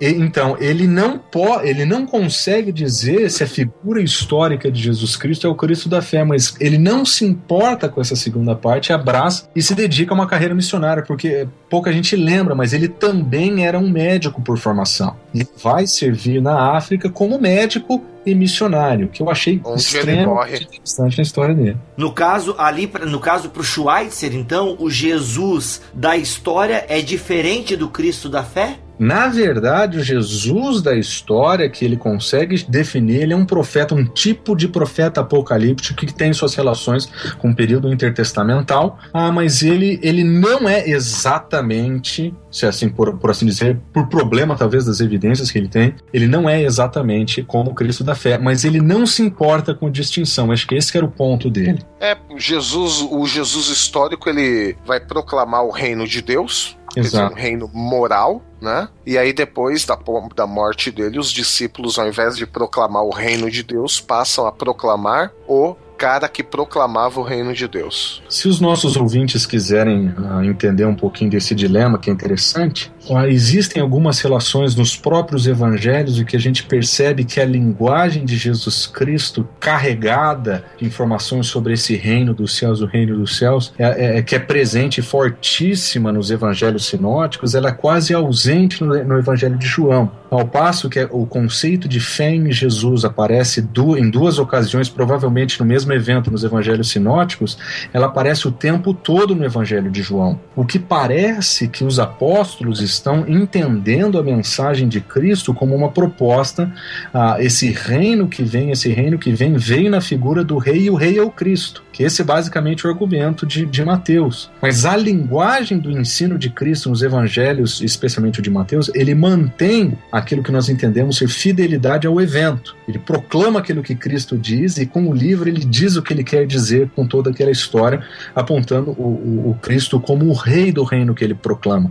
E por isso ele se torna o alvo da proclamação. E a ressurreição, evidentemente, como ponto mais alto dessa proclamação. É interessante a, a, relação que você vai encontrar é, no, Evangelho, é, no Mateus 18, em que você vai encontrar Jesus falando sobre a importância de ter fé nele, uma expressão que só é usada ah, em outra vez no, no texto paralelo em Marcos, mas é exatamente o texto no qual ele fala que o, o, se você não se tornar como uma criança, você não vai entrar no reino dos céus. É interessantíssimo que o conceito de se tornar como uma criança é muito similar àquele que nós vemos em João capítulo 3, no qual Jesus diz para Nicodemos que se ele não voltar e não nascer de novo, ele não pode entrar onde? No reino no reino de Deus. E é interessantíssimo que o único lugar que João usa, um dos poucos lugares em que João usa a expressão reino de Deus, é exatamente nessa passagem, onde você consegue ver que a tradição, que a, a tradição cristã baseada no Evangelho de Mateus e aquilo que você vê no Evangelho de João, eles conseguem demonstrar que a ideia da fé, o nascer de novo, tornar-se como uma criança que fé em Jesus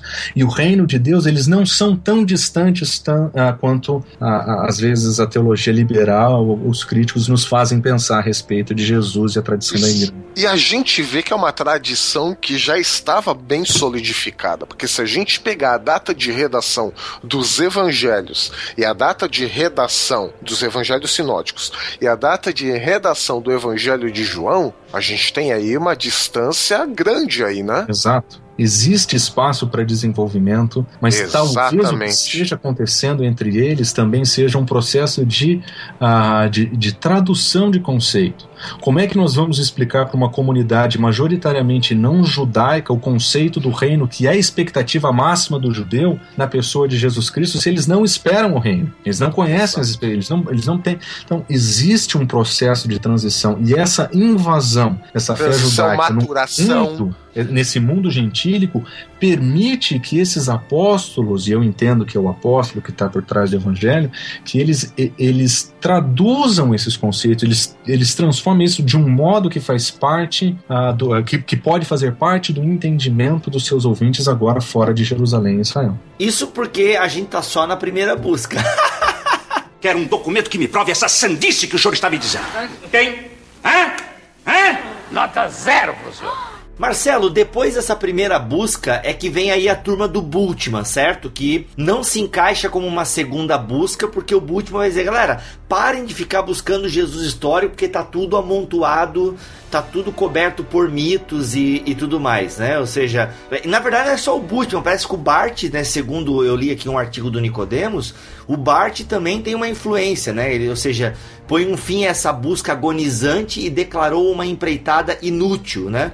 Bultmann convenceu toda uma geração de estudiosos de que o Jesus histórico estava tão soterrado debaixo dos mitos criados pela igreja nascente que os teólogos deveriam abandonar as esperanças e achá-lo é, dedicar-se ao Cristo da fé, tá? É, mas agora, eu, eu, lembrando da tua fala, Tu disse que um tal de Strauss também fez umas declarações parecidas com essas de Bultmann, né? Como é que a gente encaixa aí essa.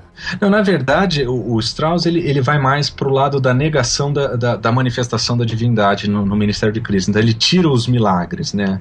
O, o, que o, mas existe uma figura por trás. O que Bultmann está dizendo é que não tem como. Ah, o que o Schweizer promove com o fim da primeira busca é o seguinte: o, que, o modo como nós estamos investigando, é, investigando não dá para resolver o dilema. E Bultmann basicamente concorda com isso e diz exatamente, nós não vamos conseguir cruzar o abismo. Porque o, quando nós falamos em Jesus histórico, eu esqueci de mencionar isso, é que existe um abismo entre o evento e o relato do evento. E esse Sim. é o abismo que nós estamos tentando cruzar quando nós investigamos. Exato. Quando nós falamos que as evidências literárias apontam para os eventos, o que nós queremos dizer com isso é que as, os eventos que registram a, a vida de Jesus, eles atestam aquilo que aconteceu antes da redação uh, do documento. Então, o Evangelho de Marcos atesta aquilo que aconteceu no passado. E os autores com, dos, dos evangelhos, como qualquer outro autor, eles foram seletivos nas informações que eles transmitiram e eles não transmitiram essa informação sem qualquer pressuposto, sem qualquer, uh, sem qualquer, como se fosse uma história desinteressada no evento. Não, eles estão defendendo que esse é o Cristo da fé,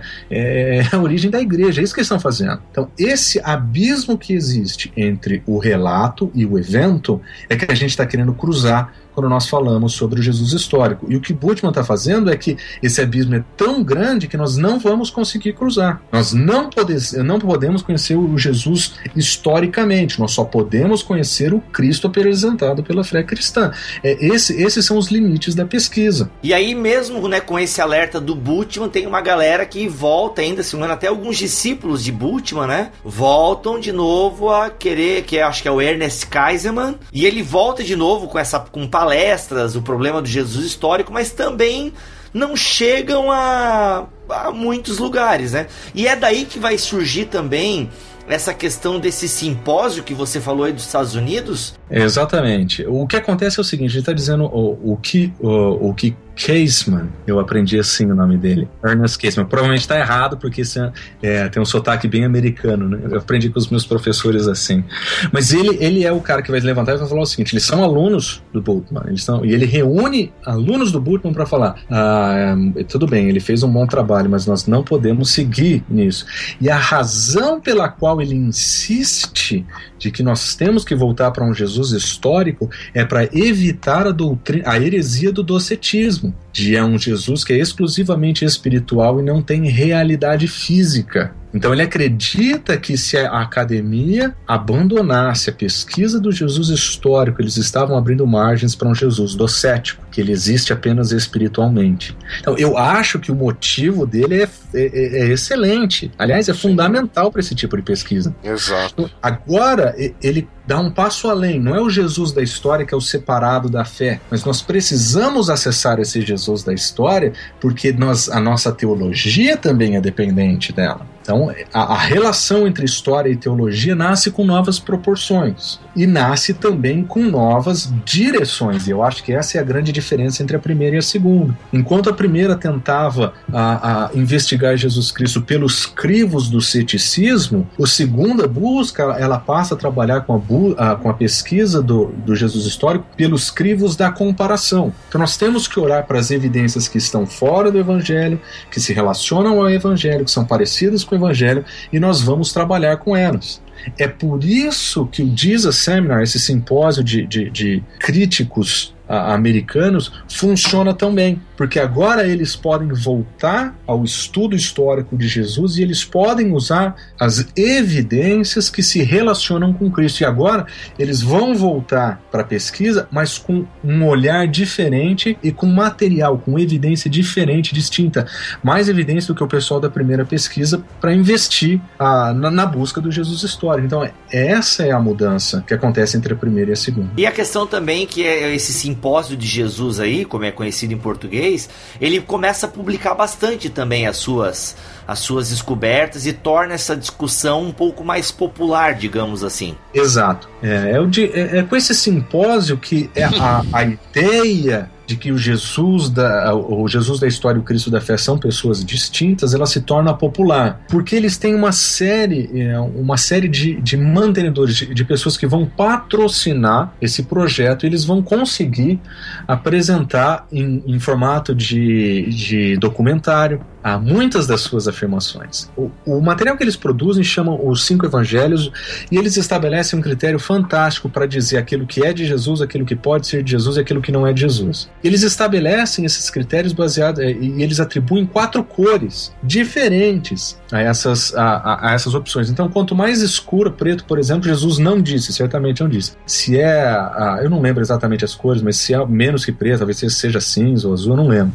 Ah, provavelmente Jesus disse isso.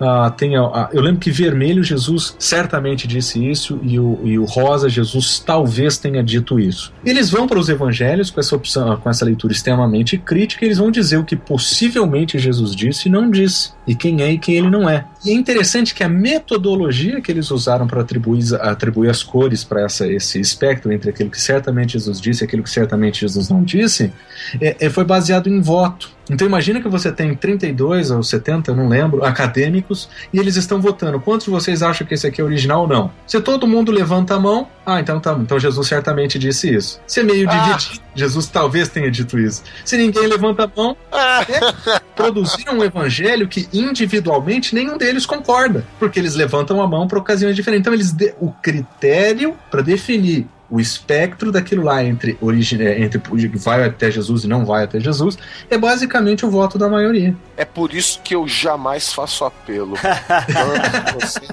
Levantem a mão. Tá vendo, é. cara? Essa é boa. Quero um documento que me prove essa sandice que o senhor está me dizendo. Tem? Hã? Hã? Nota zero pro senhor.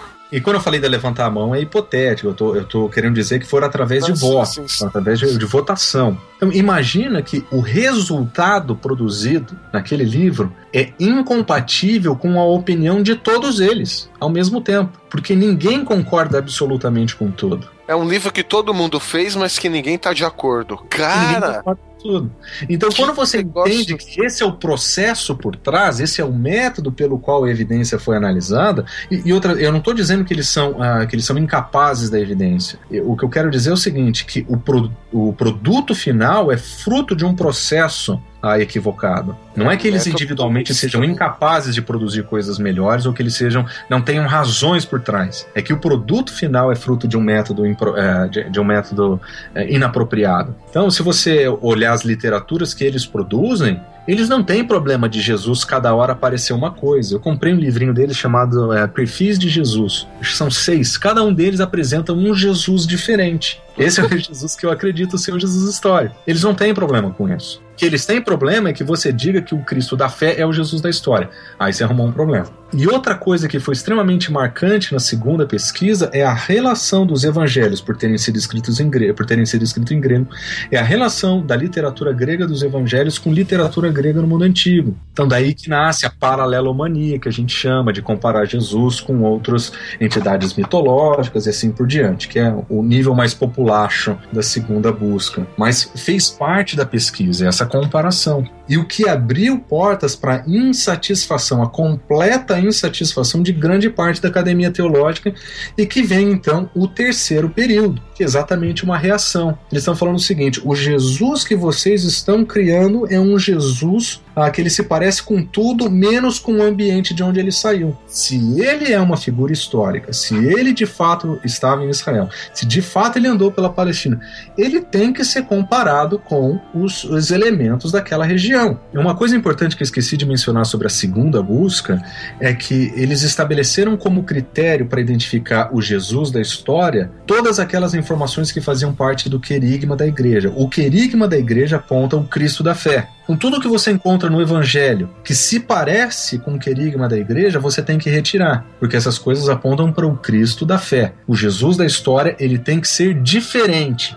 ao mesmo tempo do Cristo pregado pela igreja e do ambiente de onde ele saiu, porque os, os seguidores de Jesus teriam razões para dizer que ele pertencia àquele lugar e ele de fato ah, não pareceu. O que acabou produzindo um Jesus que era diferente tanto ah, do pano de fundo de onde ele saiu e para a religião que veio depois dele, que carrega o nome dele. Ou seja, a única coisa que pode ser histórica é aquilo que é diferente do contexto dele e diferente da proclamação da igreja. Ele era um Jesus exclusivo, sem contexto. Ele, ele, ele era um Jesus histórico que não tinha nenhum lugar na história, que não deixava nenhuma pegada na história, que não podia se relacionar com aquilo que vem depois dele, nem com aquilo que vem antes dele. O que acabou montando um Jesus extremamente esquisito, de diferentes formas. O terceiro período nasce exatamente dessa insatisfação. Não, pera aí. Ô Marcelo, ah, só, só desculpa te interromper, mas eu tava lendo aqui um, um artigo e, e vê se tu concorda com algumas coisas que é dito aqui, né? Ele fala o seguinte: ele define a primeira busca, é, as, as imagens que foram construídas de Jesus na primeira busca são, né?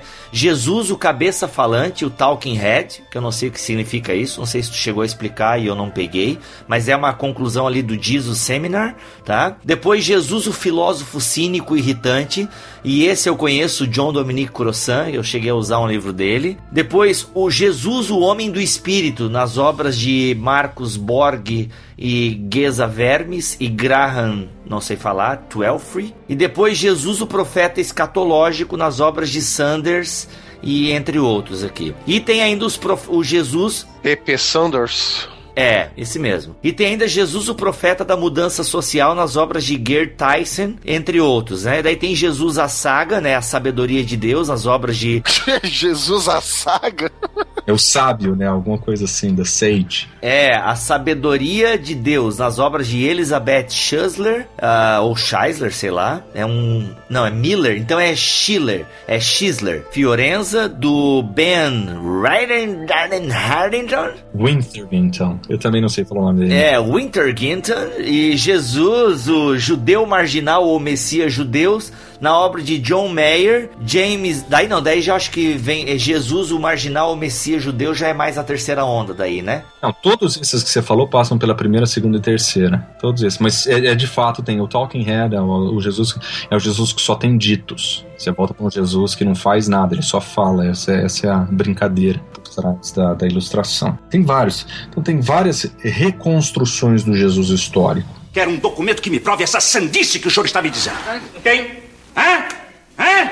Nota zero pro senhor. Isso, a insatisfação da terceira, do pessoal que inicia a terceira onda espera aí, ah, esse Jesus que é completamente diferente do que vem depois dele, que é completamente diferente do que veio antes dele, é um Jesus que não esteve na história. Nós precisamos reconsiderar Jesus a partir ah, das evidências que nós temos do contexto. E o que é que, que, que, leva a esse tipo de reflexão? A descoberta dos manuscritos de Qumran, por exemplo. Eles perceberam que tudo aquilo que se negava no Evangelho de João como sendo posterior e filosófico fazia parte da. fazia parte, não. Eram similares àquelas encontradas entre os essênios um século antes de Jesus. Ou seja, não é material, não é material recente, é material antigo, na verdade. Antigo. Parece com a filosofia? Parece. Parece com o filo? Parece. A gente está falando aí então de materiais, no mínimo, Uhum. 150 antes de Cristo, no mínimo. Isso aí. Ah, então. Então daí essa terceira onda ou terceira busca, que é o nome correto que se dá na pesquisa,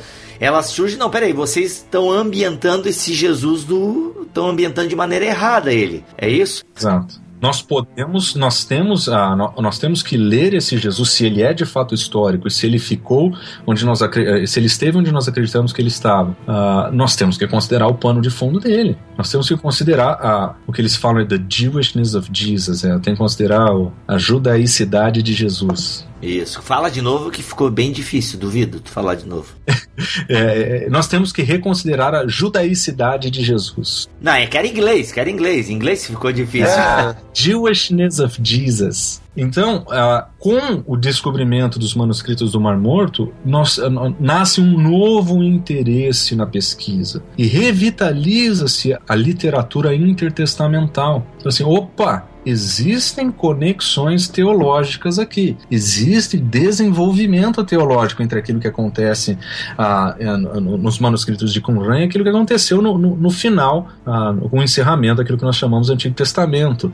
E o que está acontecendo entre um e outro extremamente significativo para o modo como nós entendemos a figura histórica de Jesus. No nosso primeiro podcast, nós falamos um pouquinho sobre ah, fontes judaicas que falam especificamente de Jesus e de outras fontes que atestam o contexto no qual ele viveu. E essas são as importantes informações que o terceiro período vai usar largamente. Por exemplo, Epsanders, quando ele trata ah, do Jesus, ou trata de Paulo, o grande a, a, a, grande fonte de informação para ele é a literatura intertestamental com alguma conexão com os manuscritos de Qumran. Então, o, agora eles estão olhando para esses manuscritos que eles acreditam ser do primeiro século da era cristã, sobre o ponto de vista da teologia judaica daquilo que é anterior ao primeiro século da era cristã, que, que faz parte do processo de reflexão, que faz parte daquilo que se encontra na tradição judaica, mesmo posterior, às vezes, a, a, do, do próprio Jesus. Então, relendo as evidências e agora com mais evidências em mãos, eles estão dizendo o seguinte: ok, nós vamos tirar ah, desse Jesus histórico aquilo que parece com o querigma da igreja, mas nós não podemos tirar aquilo que atesta a, a, a judaicidade dele como judeu. Ele foi um judeu e nós temos que colocá-lo nesse contexto. E daí vem a ideia de um Messias, né, de que é um, um, um judeu marginal, alguém que foi colocado à margem da sociedade. Ah, mas aí a gente tem também que a comunidade de Qumran, ela se considerava escolhida de Deus, esperava a intervenção direta de Deus, e a comunidade cristã, ela também entendeu que ela era a comunidade desse tempo final antes da intervenção de Deus. Então tem vários paralelos aí. Exato.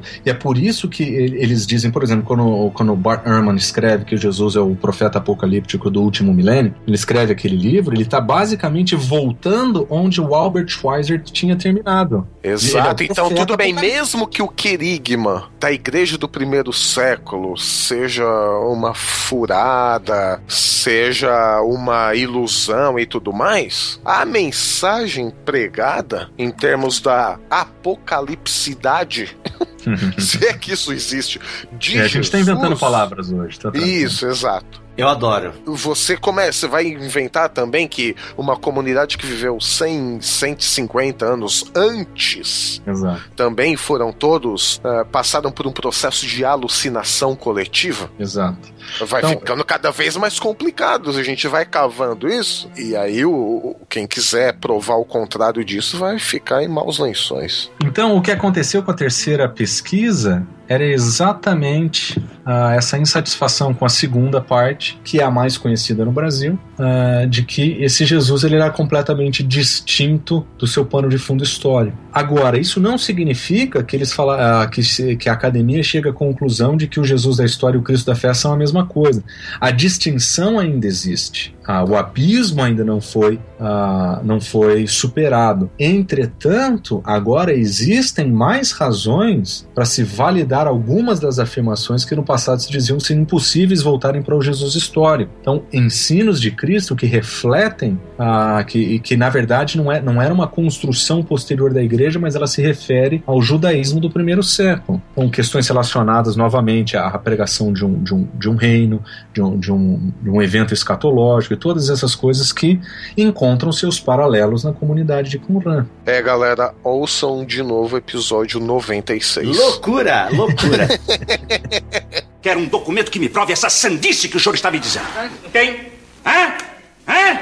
Nota zero pro senhor. Então, o terceiro período tem sido extremamente produtivo, porque o terceiro período, por usar as, as, as as fontes literárias do judaísmo que precede Jesus Cristo e o judaísmo concomitante posterior a ele mesmo, é que eles permitiram novamente a reflexão teológica fazer parte da investigação histórica. Então, todos esses, é, esses autores que nós citamos, o Sanders, o Myers e outros, eles basicamente usam a história como um veículo para a apresentação da teologia. Então, no, no livro Jesus Remembered, uh, o James Dunn não tem nenhum problema de trabalhar com teologia. No livrinho Jesus and the Victory of God, uh, escrito por N.T. Wright, como é que fala em português? É, N.T. Wright também. Marcelo, eu, eu quero dizer um negócio para ti aqui agora, como mensageiro de Deus para tua vida.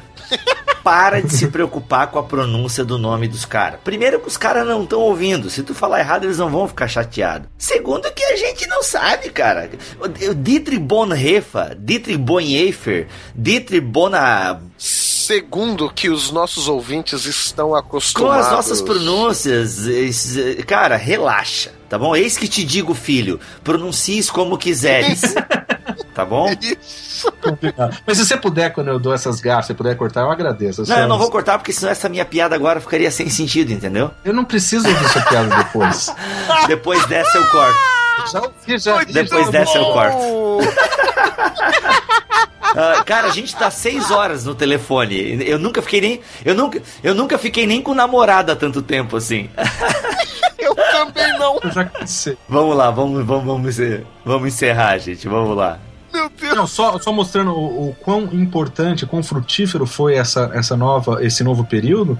Acho que um grande exemplo é o livro do N.T. Wright, uh, que ele escreve sobre Jesus e a vitória de Deus. Uh, e ele basicamente apresenta uma reflexão teológica sobre eventos não controvertidos da historicidade de Jesus.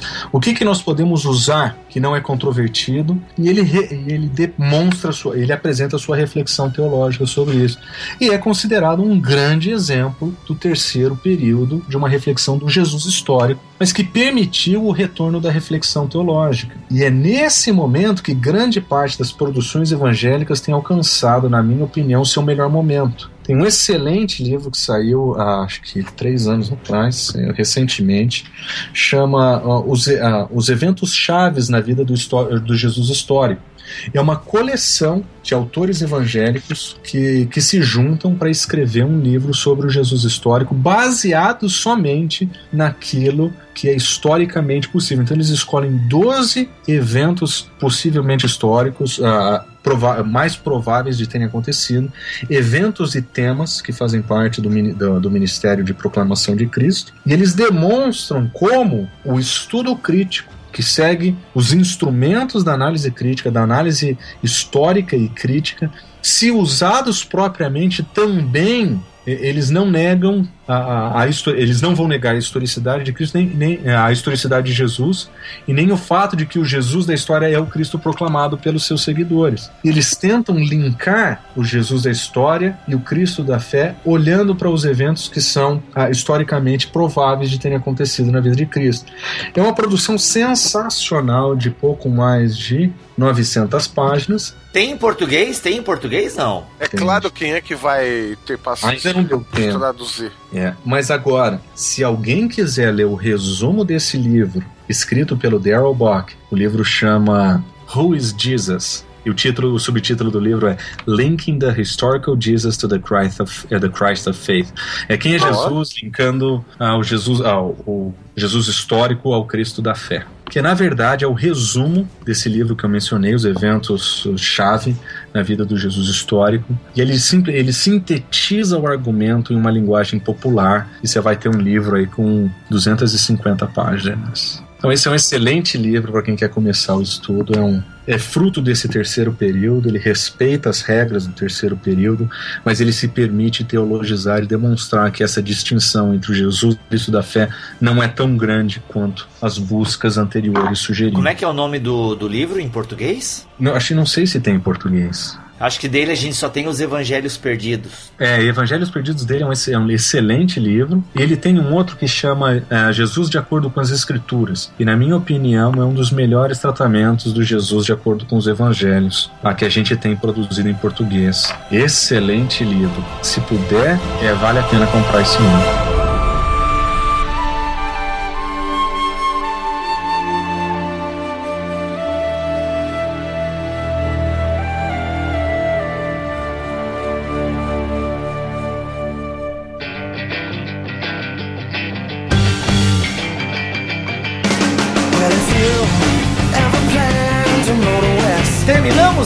As buscas pelo Jesus histórico, as correntes. Passamos por tudo, finalmente. Cara, foi uma aula de teologia, assim, ó. Foi uma aula. Sabe, ouvintes, quando a gente diz assim, ó, muitas coisas poderiam ser ditas e tal. Olha, eu acho que desse BTcast a gente quase a gente não esgotou o assunto porque, mas olha, o que é de importante e essencial a gente abordou. A gente não, né? Nosso convidado de honra aí, Marcelo Berti, destruiu. Eu penso que aquilo que é fundamental para você entender o assunto sobre o Jesus histórico, meu amigo, esse BTcast tem que ser estudado nas universidades de teologia, porque vai te contar. Os dois programas, né? Este e o anterior da semana passada.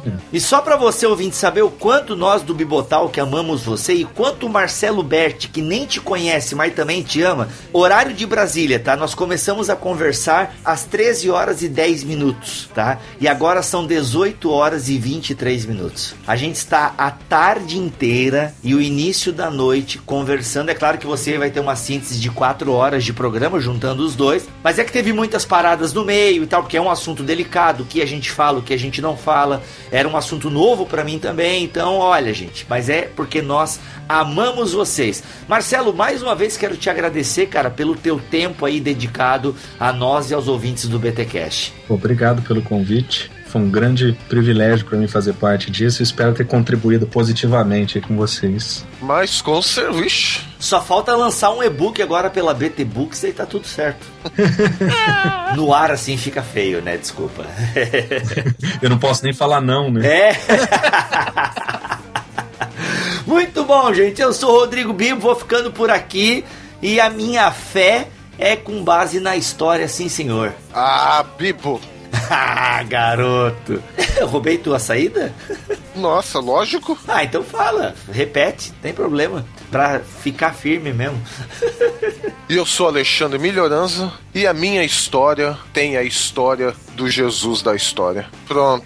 Foi excelente, excelente. Marcelo, seu chau e aquela bênção. Meu nome é Marcelo Betti e eu sou seguidor daquele judeu que viveu na Palestina, que fez muitos milagres, ensinou muitas coisas, morreu no meu lugar, ressuscitou para minha justificação e está vivo para conceder vida a todos aqueles que o buscam. Que vocês sejam abençoados, tenham um grande dia. Amém. Amém. Amém. Caramba, que lindo, cara. Eu também sou seguidor desse cara aí. Da hora. Olha, quase o credo apostólico. Eu só esqueci o Pai e o Espírito Santo. Né? Não dá nada. Quem tem Jesus tem tudo, mano.